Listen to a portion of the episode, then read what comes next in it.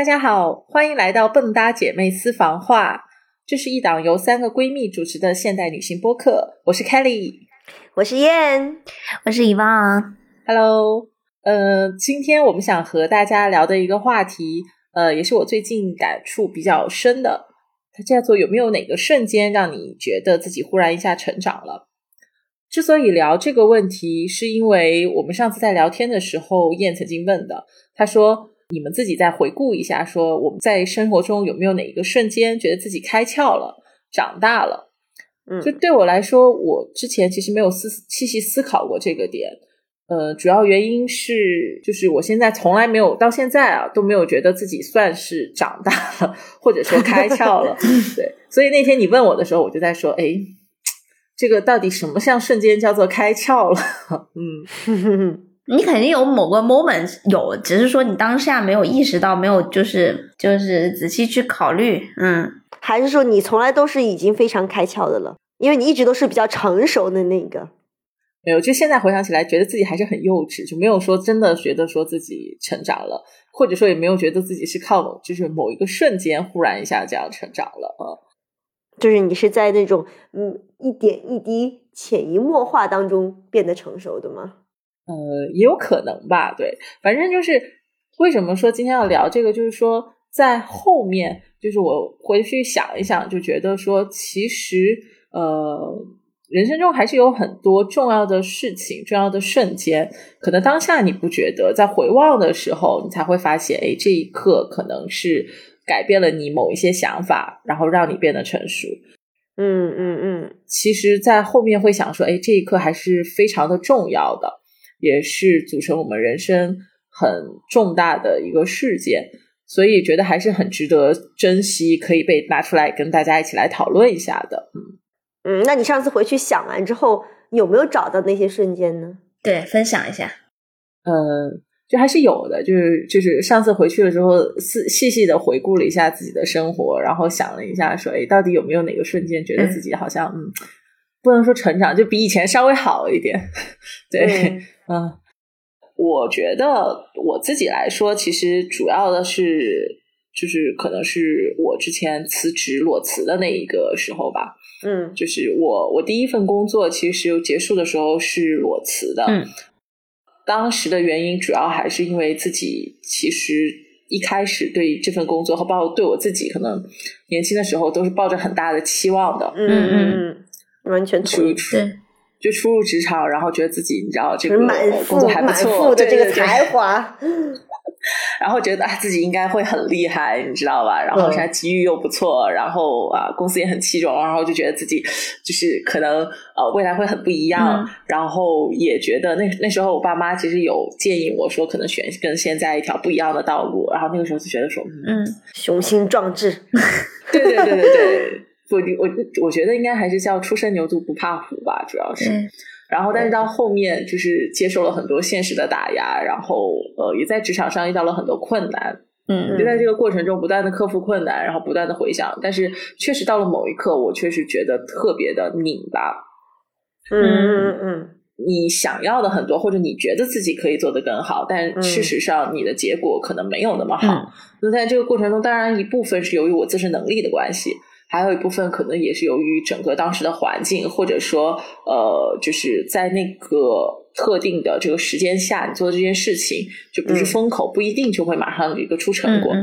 但是在那一瞬间，就是在那一段时间吧，应该说都属于比较拧巴。嗯，然后我就在坚持了一段时间之后，我觉得啊，不行，我要，我就是决定要辞职。其实那个时候辞职之后，说也没有想好未来要做什么，或者说未来应该怎么办，然后只是单纯的觉得啊，我要逃离一下这个环境。这个环境对我来讲，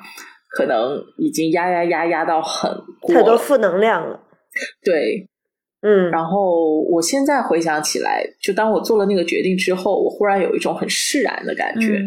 就是说所谓的成长，就是在那之后忽然一下觉得，嗯，可能就就是。我放弃了，就是在过那种很拧巴，就是明知觉得自己不行，还要要装的自己很行，然后很努力，然后很往上的那个样子，然后也放弃了觉得自己好像就一定要成为一个什么什么样的人，要要你知道要做一个精英那种执念。哎，你记不记得我们初中的时候，老师老是教课本说什么这首诗苏轼怀才不遇，那个诗什么怀才不遇？我现在觉得老师当时为什么那么强调怀才不遇？我还当时还想，有这么多人怀才不遇吗？怎么那么多人都写怀才不遇的东西？后来才发现，原来怀才不遇才是 norm，就是才是这个世道的常态。对，对。就是我在做了那个决定之后，忽然一下整个人就放松下来了。然后松下来了之后，我就意识到，其实我就是一个普通人。我那个时候可能才二十四五吧，哦，可能刚工作也没有个三四年。然后，但是我我我我我就突然一下就明白了，就是啊，原来你其实就是一个普通人。嗯，对你不要对自己抱有一个那么大的期望。就我那时候觉得我二十四五，然后我希望我就是就是那时候有问，就面试时候总会问你说十年之后你希望自己是什么样，你知道吗？然后那时候总觉得啊，十年之后我要这个当上 CEO，你知道，不能说迎娶白富美，但肯定是要当上 CEO。你自己就是白富美，就在那一刻，然后就觉得啊。就就觉得释然了，觉得可能现实确实没有你想的，对，没有你想的那么容易啊。接受一下自己就是一个平凡的普通人，你就要接受自己就是要努力，然后要赚一个生活。你就是这个工作可能就是你赚钱的一个途径，那你需要把它做好，就是变得忽然一下放松了下来。嗯，或者说你转念想想，是你是不是你其实是嗯。除了就是接受了现实之外，其实是你是给了自己选择的这种权利，反而是自己把这个掌控权回到了自己的手里，也有可能吧。反正现在回头起来，就那一瞬间，我忽然一下就觉得自己就是所谓的成长，然后我就开始明白了很多，嗯，世俗的。道理，或者说这个社会的游戏规则，就比如那个时候就觉得说，嗯，就就是说，呃，你你努力不一定有回报啊，或者说你可能选择做，我爸妈的时候觉得说，你学做一个学一个技术，你可能就有一技之长，以后就不一定会失业啊，类似，就是有时候那时候就觉得啊，你说的这个都是什么东西？后面慢慢看，就说啊，可能也是有一定道理的。然后这个社会就是一个这样的游戏规则，对，你要慢慢的去适应。然后也就和自己和解了，就觉得我没有那么拧巴，就是啊，我可能就这样了，我也不需要再装作一副自己呃非要做成一个什么东西的那个样子。嗯嗯嗯，对，就并不是说放弃努力，但是那一瞬间就后面回想起来就觉得啊，我可能在人生在那一瞬间转变，然后就心态就变得很平和。嗯嗯嗯，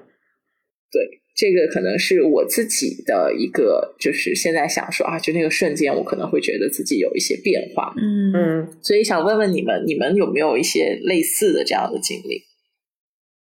我其实有跟你类似的，就是就当时工呃毕业那会儿。因为我还记得那会儿找工作，我也有问你们的意见，还有问我也问过燕呐。然后就是我那会儿就是自己，我不知道是不是年年轻气盛，然后就觉得毕业一定要找自己喜欢做的，否则觉得自己读书是为了什么呢？这种，但是但是就是当时也是因为找工作，跟父母也是经常闹矛盾嘛，总觉得这个工作，因为当时我不是毕业就马上回国了，所以那个时候其实也也是自己没有想清楚。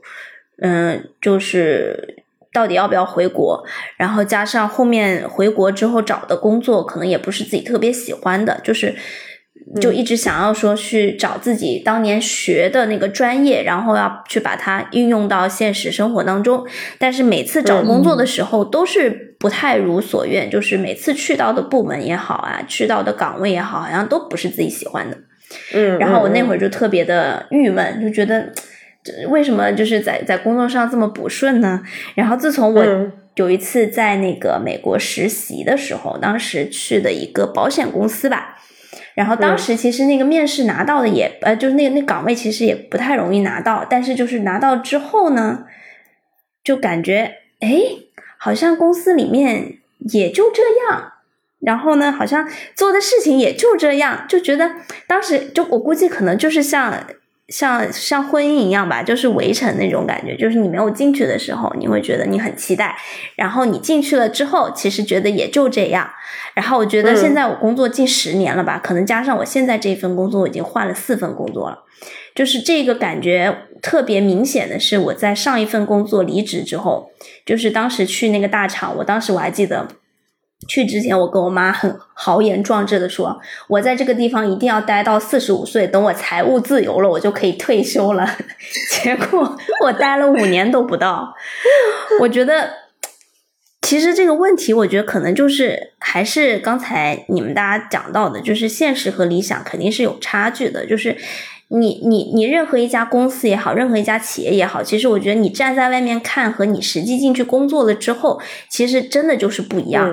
就是所以我觉得可能就是从那之后吧，我就觉得其实不管你做什么工作，其实每家公司它都有它自己的问题，它也有它自己需要改进的地方，就没有完美的。就像每个家庭和每个对啊每个人都是这样的。对，所以我觉得我我我需要现在去面对和接受的，就是要摆正自己的心态，就是。可能不一定做得到自己最喜欢的岗位，但是他那个岗位既然存在，他肯定有他存在合理的地方，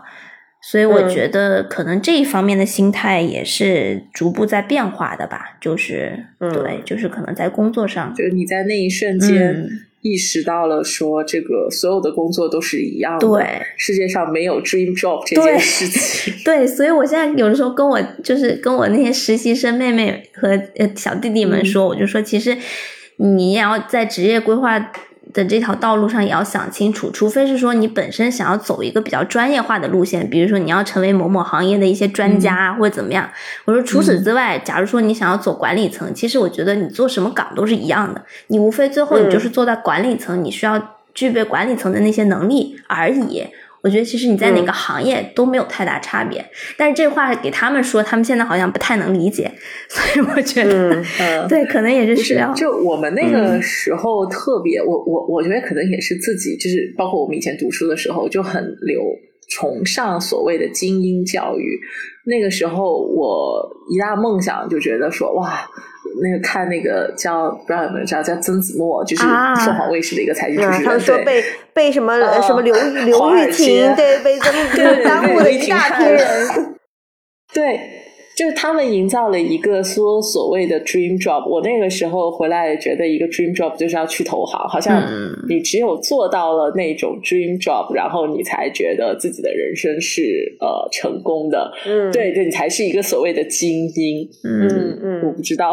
然后是不是也是这样？然后然后到了后面，你结识了。接受了就是现实的工作，其实跟你想象中，或者说看电影中，或者什么《Legally Blonde》那种里面的那种呃那种嗯梦想中的那种是不一样，不一定通过了努力就能怎么怎么样，是接受了这一个现实。嗯，是这样的。其实烟，你不是你，其实应该算是做，算是某种程度上做了 dream job，就是比较接近，我觉得。至少比咱俩接近，相对吧，相对吧，相对吧。但是我可能跟你们刚才的那个举的那两个例子，我自己的就是让我醍醐灌顶的那个瞬间呢，并不是说啊，突然一下我接受了现实不完美，或者说现实不是由我完自己掌控的，而是我是觉得我接受现实啊不不完美，我接受就是甚至说觉得现实跟梦想有差距，但是呢，嗯，那个差距我是要。嗯，自我怀疑呢，还是觉得我有我有那种就是现实，如果现状吧，如果是我自己不满意的，那我如何跟他和解？我自己的这个经历是有那么一个醍醐灌顶的瞬间的。当时呢，就是我不知道你们在职场上有没有遇到过那种很变态的老板，就我在职场上遇到过特别变态的女老板。就是刚入宫入职的，就像你们说的嘛，可能刚刚工作了几年，还是因为单纯，还是因为年轻气盛。当时我在跳槽的时候，那个女老板她是，嗯，就某一些或者说是某一群人吧，之前他们对自己的履，就对他们连自己的履历吹水，我都相信了。就是人家画的饼，觉得很诱惑，就很容易觉得人家画的饼。很厉害或者很诱惑的时候，其实就是发现自己对对对自己幼稚了。所以说我当时就果断跳槽到那个女老板那里，当时就雄心壮志，想要就是做出一番很大的事业。谁知道去了之后，才慢慢觉得怎么做的事情跟他入职之前跟我描述的差距太大了。就比如说他之前跟我说啊，公司都是做很多股权投资，然后什么 IPO 还有 underwrite 怎么之类的。然后我真正去了之后才发现，只不过是给一群非常出名的、已经金融界很出名的一些老赖买壳炒壳，然后再借款借成了上市壳公司的股东这种烂摊子而已。然后还有其中一个女老板更夸张，她连自己的履历都是编造出来的。她当时跟我说，她曾经帮某某主权基金做了很多什么石油上市的项目，后来才是在一个认识了她，嗯。几十年的一个会计师那儿听来的，说她的钱都是老公离婚的时候分的，然后她连大学都没上过之类，非常狗血的这种事情。对，可能当时我年轻吧，对金融圈的这种乱，嗯，只是听说没有亲身的这种经历，再加上我第一份工作，总体来说我觉得还是平台也很高，然后也做的都是自己喜欢的事情，但是呢，总觉得自己可以做更多，more，就是既要想要还要，就是又年轻嘛。然后呢，所以说对那些画大饼的大事业还是有很多憧憬的。然后，嗯，第一次变态，嗯，boss 说谎，或者说遇到那种三观不合的老板的时候，我一开始还是觉得非常的，呃，很慌，就心里面觉得手手足手足无措。一方面呢是不知道怎么脱身，另一方面呢是觉得，嗯，慌的是怎么样去面对一个曾经一帆风顺的自己，或者说怎么样去面对一个曾经一路。啊，就是走上坡路的自己，就是不能接受的同自己，就是不能接受这个工作，自己非常厌恶这个工作的同时，自己还得忍气吞声的继续去干干活，就是连每天做的那种工作，自己都觉得很龌龊的时候，那阵子就觉得特别迷茫，甚至陷入了很长一段时间的自我怀疑。嗯，但是呢，让我醍醐灌顶的一瞬间是有一次，我为了解压，那段时间压力比较大，就去上瑜伽课啊，上冥想课，然后有一天。一个冥想课，呃，因为我都是选时间，我不挑老师。然后你就是一个不认识的老师，他就走进来，他就说：“我们今天冥想的时候呢，我希望提醒你们，你们要接受自己，拥抱过去那些所有的自己，感谢自己，我呃，所有为了让自己变得更好而做出的决定，然后说再见，然后享受当下的自己，即使不完美。那一瞬间，我就突然转念觉得。”对呀，So what？我当时跳入这个新的工作，也是因为我想要去学习新的工东西，我自己想要让自己接受更多的挑战和成长，我才去换选择去做工作的，换一个工作的。虽然说现在的工作不理想，虽然说是嗯，就是各方面跟我想象中的不一样，但那不是我的错，是对方 PUA 了我，我不应该背负着变态老板、变态 boss 说的谎言，跟他们那些歪斜的价值观来责怪我自己。嗯。所以说我当时是那一瞬间的转念，就觉得哦，对方的呃价值错误跟他们说的谎与我无关，我并不需要用他们的谎言，或者说是他们就是那种想要呃当时入职之前给我画那种大饼，想要来操控我，想要把我挖过去的那种。嗯，手段就是这是他们的错，这与我无关。就我被骗了，与与就是与他们的，就是我不需要用他们的这些错来惩罚我自己，我应该放过我自己，我甚至是应该感谢我自己。所以说，当时我就立刻就递了一封辞职信。我当时就是 forget you，就是我不能说那个字，但是我用 forget，就 forget you，就是我觉得，嗯，是我吵了你了。我觉得那我就不跟你玩了。我意识到是说我没有必要把你的那些。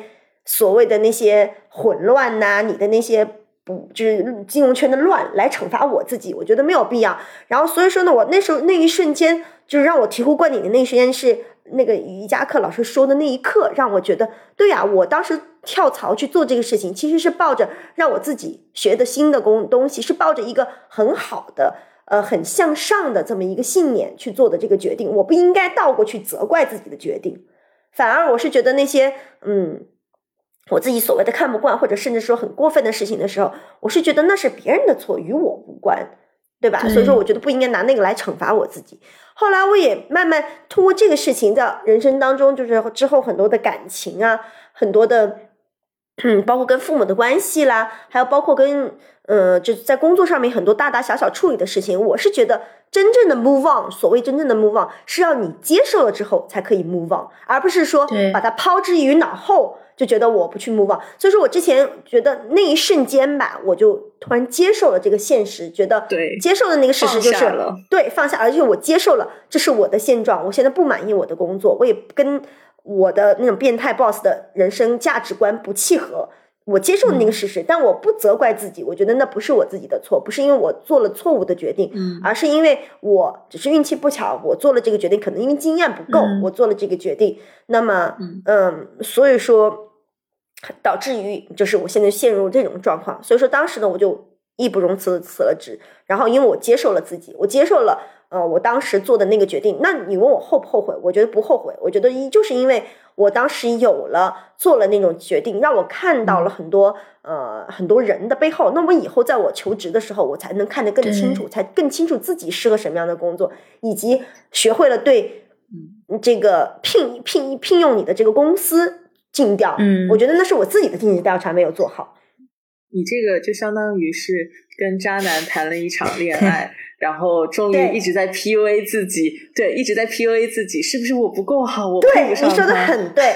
所以说，我觉得包括在职场上，很多人，尤其是初出茅庐的人，就是大家就是很容易一腔热血被泼了个冷水。所以说呢，大家就很容易就陷入迷茫期或者怎么样。但我想提醒大家的就是，就是有时候，当然现实不代表说我们不接地气，就很多我也见过，就是之前的实习生啊，就是嗯名牌大学的实习生来到工作的时候，这个不愿意做，那个不愿意做，其实这也对，这也不对，就是很多东西呢是要在很多就是很多琐碎的事情是是可以可以磨练自己的，然后包括学会怎么人跟人家沟通。但是如果真的是到了一点，到到了某些你觉得这个公司做的事情，嗯，是有你自己有太多的问号的，而且在这很多问号的背后，你会觉得就没有人给你解答，没有人，嗯，就是觉得都是灰灰白白的、黑黑的这种东西之间的时候，而且同时找不到答案的时候，我觉得你要勇敢的跟这个工作 say no。嗯所以说当时是我炒了那那些老板，然后我就觉得当时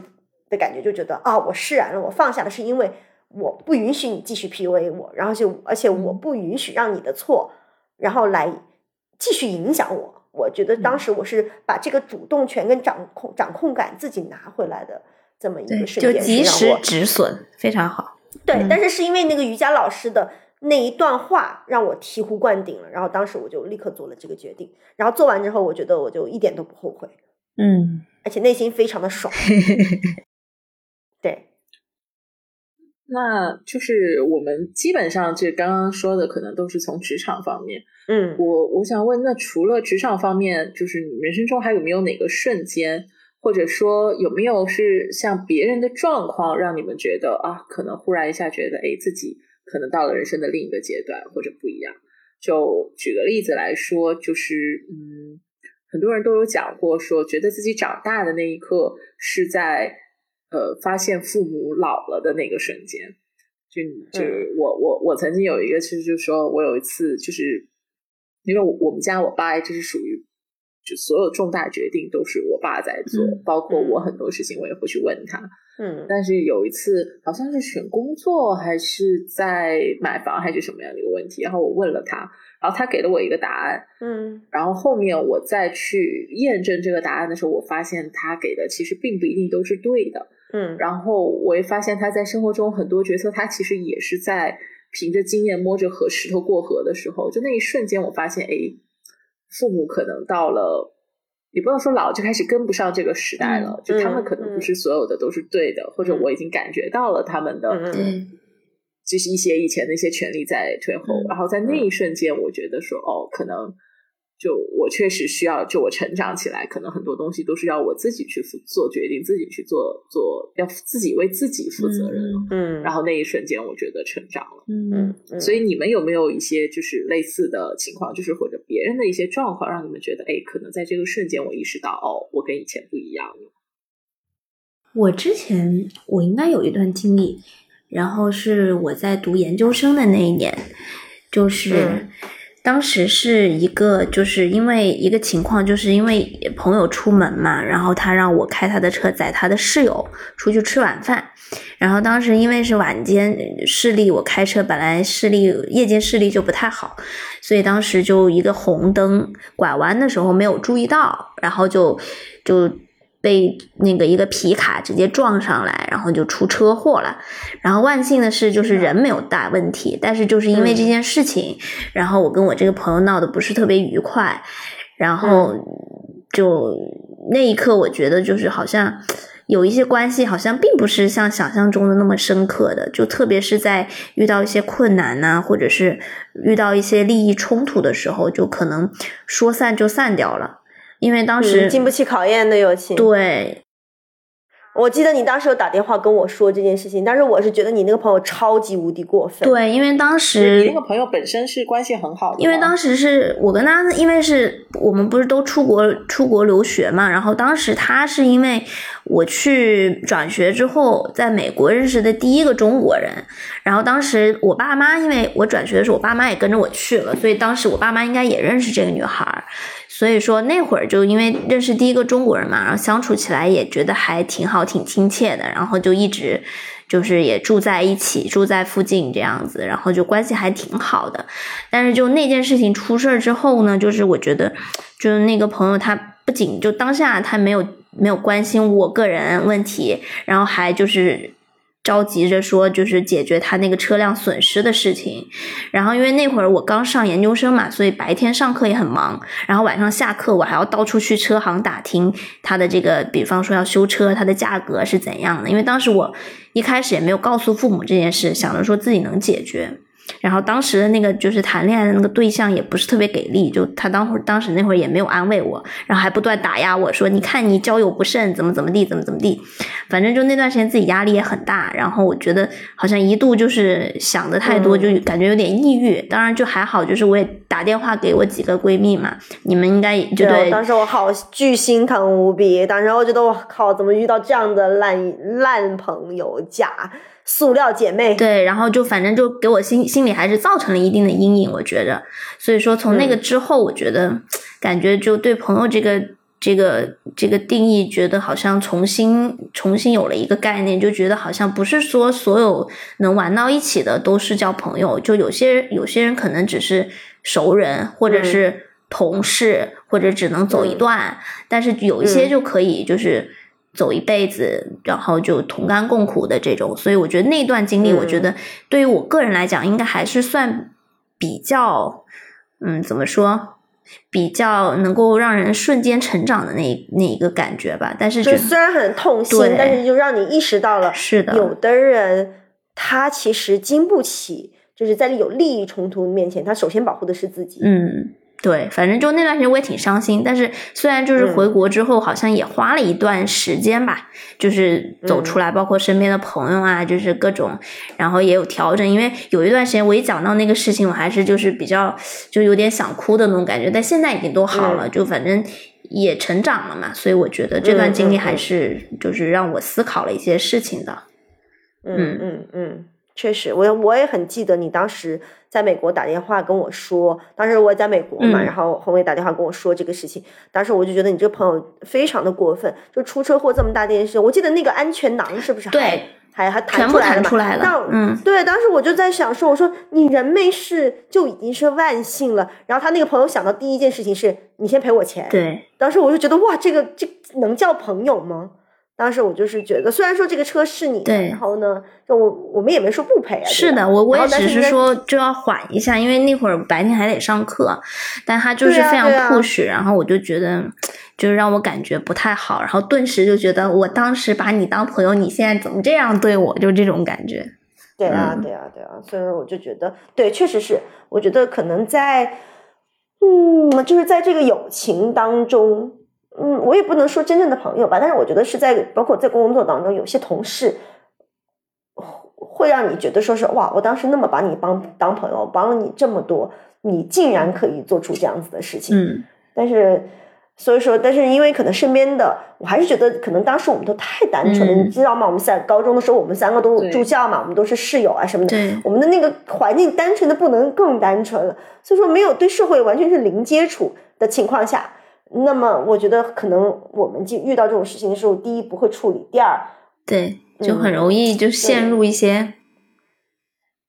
自我责备。嗯，对我还有朋友，就是就是他说他觉得长大就是可能跟他被朋友欺骗，或者说就是啊，就是很曾经很信任的朋友，可能捅一刀啊，或者就背后捅一刀，或者说做了一些很不好的事情之后，那一瞬间就明白了社会的险恶。嗯。嗯，可能吧。我是觉得真的是可能是吃了些亏，或者自己嗯，在某一些就是让你痛苦了的这个过程，你突然就觉得嗯自己长大了，或者说你可能长大的不一不一定在经历的那个过程，而是跨过去了，自己完全平静的时候，你会觉得哦那件事让我成长了很多。对，对我觉得大部分让我觉得可能特别是某一些瞬间让我觉得很成长的事情，很大程度上可能会伴随着一点疼痛，嗯包括曾经遇到比如说亲人生病，嗯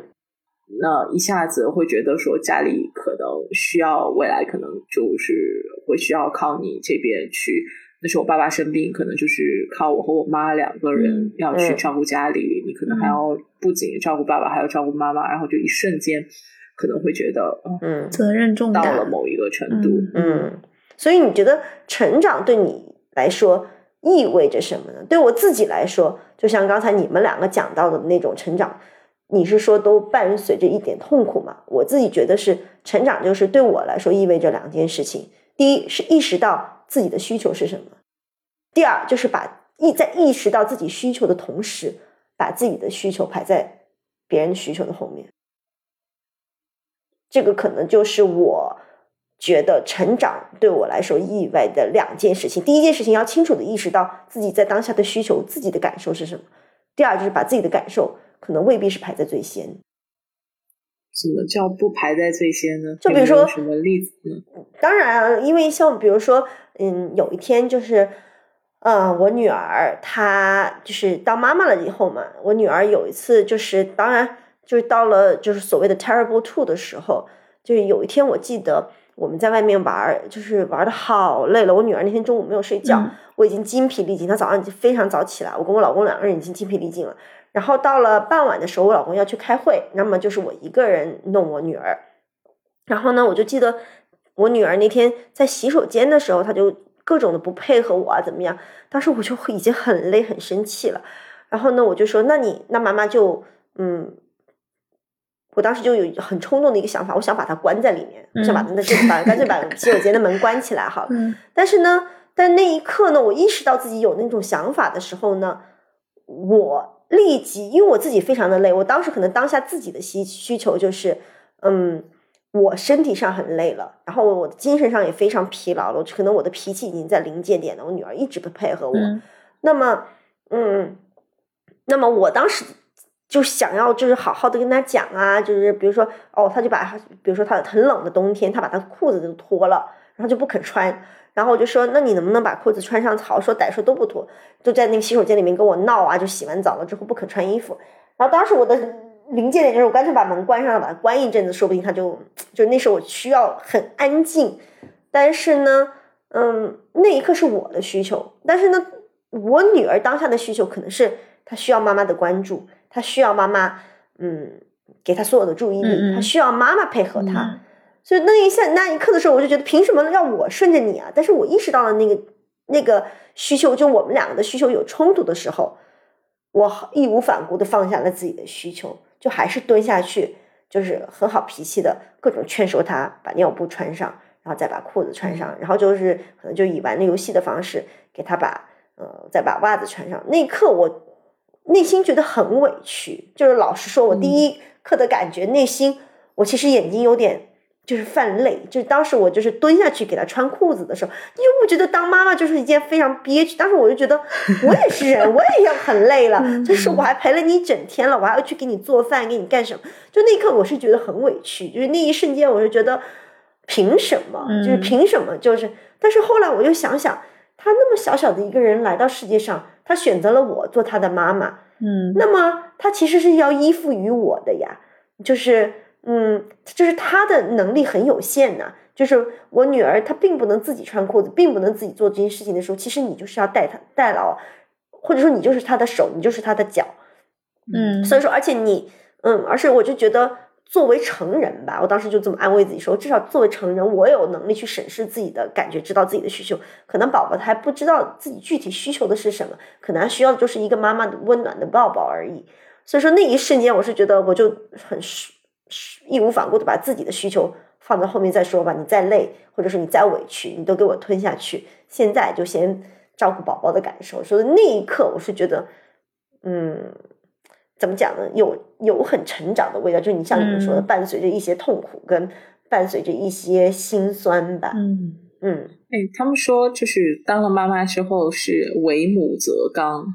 就你有觉得自己当妈妈之后坚强的有变得对坚强了一些吗？当然了，当时我但是我觉得这两方面吧，我觉得嗯，两个我觉得当了妈妈之后很不一样的事情。第一，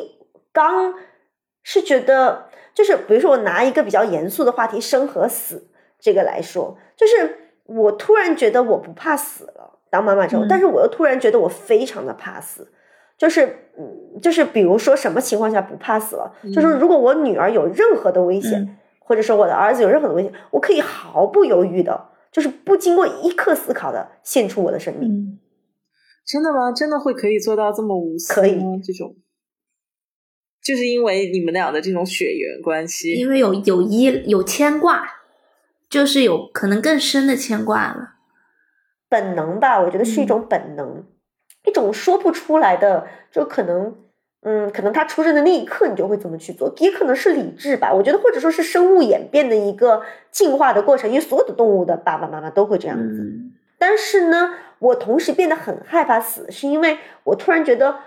万一我有什么事情了，那这个小小的生命它怎么办？它没有这个独立生活在这个世界上的这个能力，所以说我觉得是为母则刚，嗯，可能刚带来的也是脆弱，就是嗯，它会让你有很多脆弱的点，就是让你觉得你突然对原来可能觉得事不关你的事情啊，或者觉得呃一些社会的问题啊，包括你都会突然觉得很有这个参与感跟责任感，就好像嗯。我之前看，就是我最近在看 Netflix 上面一个关于韩国邪教的事情，我跟你们也说了，就是就觉得很多少女被欺骗。我当时就觉得，作为一个女儿的妈妈，就是嗯，我觉得对我觉得无法忍受。当然，我是觉得这种残忍的这种呃利用，就是这种少女的无知，或者大家对信仰的一种这种这种嗯崇拜，然后去行恶。然后我是觉得这种是。嗯，当然是禽兽才会做的事情。但是同时，我作为嗯妈妈，我也会想，嗯，我怎么样去教育我的小孩，让他们如果遇到类似的情形之后，怎么样走出来？就是怎么样去避免这种事情，甚至说怎么走出来。所以说呢，嗯，就怎么讲，就为母则刚吧。我觉得你刚的东西，就是很多时候是刚在。你会花很愿意花很多的精力跟成本去保护你的无条件的去保护你的小孩，嗯，那么但是我觉得当妈妈也会让我觉得很脆弱，就是觉得很多点都会被就特别玻璃心，就会瞬间陷入崩溃，嗯，对啊，就是这种，嗯，没有，我想说，那那那遗忘呢？有没有哪一个就是成长对我意味着什么？我觉得，可能第一个点就是，就突然一下觉得好像自己的身份会变得很多，而且很需要一种能力，就是不能说时间管理吧，就是就多条线多呃叫什么 multitask 的那种能力，就是觉得好像因为以前嘛，比如说你在做学生的时候，好像你的所有的事情就是。考试就是读书，好像其他的事情都觉得跟你没有太大的关系。但是，对，但是你现在有工作了，然后还成家了，就是你会有自己的家庭，有自己家庭需要考虑的。同时，父母也老了，也也也也退休了，同时你还要需要去考虑父母的情况。但当然，我现在没有孩子，所以可能在这一块就这一块目前是没有没有验这么多的一些一些一些。嗯，孩子的事物，但是我明显的能够感觉到跟之前还是有很大差别的，就是你可能在时间管理上，包括说你很多时候你要多条腿开始走路，多条腿计划事情的时候，嗯，就觉得好像累是累，但是就是好像嗯，觉得自己好像。居然能够这样，就居然能够有这样的能力，同时完成这么多事情，同时就是随时切换各种角色。我觉得这可能就是我觉得成长给我带来的一个比较大的不一样吧。嗯，那你没有觉得说长大后，就比如说带来这么多责任，或者说有了很多牵挂之后，或者说整个人不像以前这么单纯或？就回想起来，你会觉得这种成长会让你觉得快乐吗？或者说，就比如说那个瞬间，觉得你自己长大了，那你觉得你长大之后，你会怀念你以前的生活？嗯，我自己觉得，嗯，就是长大这个事情呢，有主动跟被动两个层面。但是我觉得，嗯，如果现在你要问我，嗯，愿不愿意？当然有有一些东西的时候，但比如说你要意识到这个世界事情的真相，或者这个世界的这个真实的面貌的时候，你不一定可能对这个世界的憧憬或者热爱，某些时刻是减少了。但是我觉得，可能成长对我来说是知道了这个世界不完美，或者知道很多事情不完美或有瑕疵的时候，我还是。努力的尝试去热爱的生活，对，依然努力的尝试去热爱，然后并且真正的热爱的时候，我就觉得，嗯，可能成长对我来说意味着是一种认清事实，但是在认清之后依然选择呃勇往直前的这么一种状态吧。所以我觉得我不我不害怕或者不后悔长大的这这这件事情，我觉得其实很好，就是。嗯，最怕就是长得到来不去的时候，是其实是比较痛苦的。但是，一旦你破了这个茧，我觉得还是 overall 来说，整体来说还是美好的。到了某一个年纪，可能自然而然的就会想问题会更成熟，或者比以前所谓的更圆滑。就是我以前可能觉得很多事情，特别是社会上很多事情，可能是黑白分明。嗯，那现在可能更多的会。对，现在可能更多的会有一些同理心去考虑这些，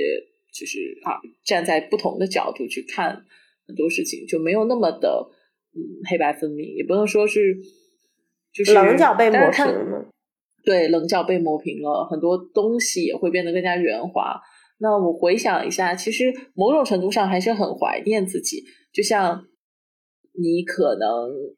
上了一定年纪后，他们说上了一定年纪后，你不够不像以前那么勇敢的去爱，你可能在面对爱情、面对感情的时候，你会变得这个嗯踌躇不前，或者说你会考虑的更多，不像以前读书或者是更早的时候就会很单纯。嗯，呃，某做工作也是，就是像袁华这些，就我会回想一下，还是会很怀念自己以前的那种。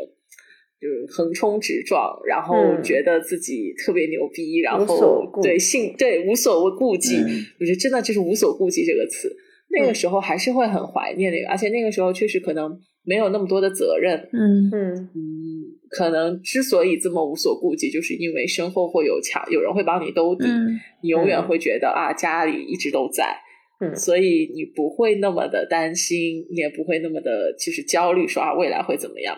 嗯呃，所以还是会很怀念。对我来讲，就是说，嗯，成长的反正瞬间都是会带着一些疼痛，然后当然成长过后也会有很多收获，嗯，但是我还是依然会很怀念所谓的少年感、少年时候的自己。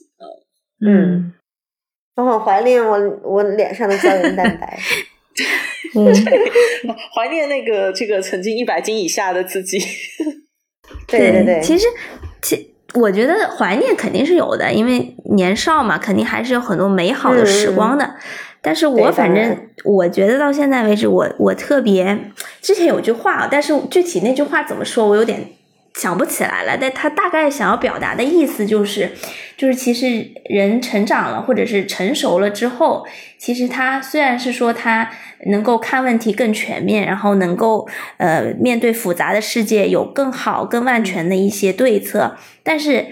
他仍然能够做到选择去单纯的面对这个世界。我觉得这个很不容易，就是他这个单纯应该不是指就是。就是我们年少的那种单纯无知的那种单纯，而是他可以选择自动过滤，或者是自动，比如说一些不好的信息，他可以选选择去屏蔽，他可以做主动去做选择、做筛选，同时他对人和对社会、对世界仍然保持这种单纯美好的心态。我觉得这个是很难做到的，但是我觉得也是挺向往的一种状态。嗯，对。就是以前觉得这好像是一件很容易的事情，真的到了一个年纪之后，你会发现，哎，其实是很难的，对，是非常难的。很多事情看破不说破，就是这样。然后呢，对，而且还要就是怎么讲呢？就真正的嗯，就是高于，就是达到某种高度吧，要超，就超出某种高度，站在某种高度去看，去看这个很多的经历，然后呢，同时呢，自己依然保持微笑，确实是一件非常不容易的事情。对，就感觉说是，嗯，就是不仅是珍惜曾经的好，然后你还会更加期盼未来的一些新的生活。嗯嗯，也就是就是不。接受曾经的那些不美好，然后也会让这些变成你对未来的一种向往新生活的一种力量。嗯，确实是。没关系，我很期待有一天，等你们俩都当妈妈的时候，然后呢，看着小孩子 把家里面弄得一片狼藉的时候，依然保持着微笑，然后能打电话倾诉的。可能，可能那时候会会会会想说，我为什么我要做这件事情，把它塞回去？对我们还有一个一个环节需要成长呢。啊，我觉得就是当父母，就是让你不停的，就是你每天都在成长，嗯，被迫成长，不停的刷新自己的底线。对，就是到处都是第一次，嗯。所以说，我觉得成长或许就是适应了这个世界，对，慢慢的适应这个世界，哪怕这个世界阴晴不定，然后我们可以仍然这个一蓑风雨任平生。嗯，我来总结一下，就是说，我觉得每个人人生中，可能或多或少都会遇到这些，就是让你觉得长大的这些人生节点啊。其实这些人生节点可能是。伴随着一些痛苦，也可能是伴随着一些让你刻骨铭心的一些记忆、一些快乐。但是无论怎么样，都是因为这样的一个一个的经历、一个个的节点，才会让你的人生变得更加的与众不同，然后让它成为现在的你，让这些让你成为现在的你。对，那今天我们就先聊到这儿。嗯，希望大家度过一个美好的嗯一天，然后有很多很多成长。的瞬间都让你们做更好的自己。对，然后欢迎大家有什么也可以给我们屏幕下面留言。嗯，好，对呀，今天就到这儿。嗯，对，谢谢大家，拜拜。嗯，拜拜。